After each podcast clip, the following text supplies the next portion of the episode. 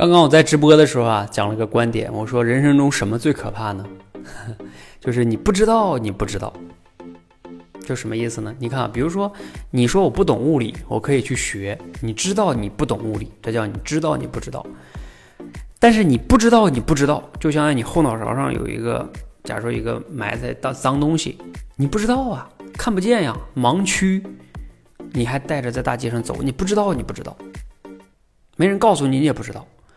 我为什么讲这个呢？就是我们在第八位同学，盖亚同学，他讲他自己在我们这儿练了几个月非暴力沟通的一些改变哈。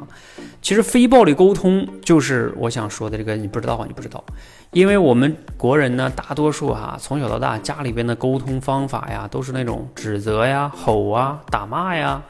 我们觉得这好像就是这么样的呀，对不对？我不是他他不好好说话，不给他讲道理吗？我不得吼他两句吗？觉得很正常。啊，觉得哎，孩子不听话，我生气，那那那我不很正常吗？不，他惹我生气吗？真的是别人惹你生气吗？像这个就是我想说的，就是你不知道，你不知道，你用暴力沟通的方式方法在对待你的家人、朋友、同事的时候，老板的时候，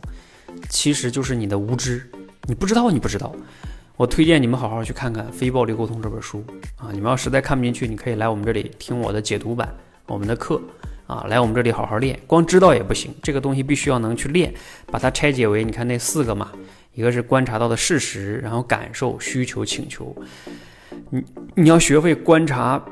学会区分观察与评论，然后呢，学会区分想法与感受，还要呢，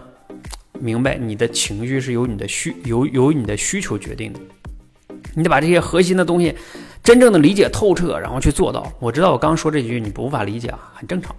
你要反复的去在现实中去看，把它理解透彻，然后去用，才慢慢慢慢的能真正融入到把你的原来的沟通模式改变，你就真的刚开始可能是你，你已经知道了哦是这个东西了，但是你做不到，那没关系啊，你起码已经脱离了那个不知道不知道啊，不知道不知道是最可怕的，所以关于非暴力沟通，趁早的知道。然后慢慢的通过练习再去做到，你的幸福指数、人际关系、家庭和谐会得到很大的提高的，一定要重视起来。你重视起来了吗？加油！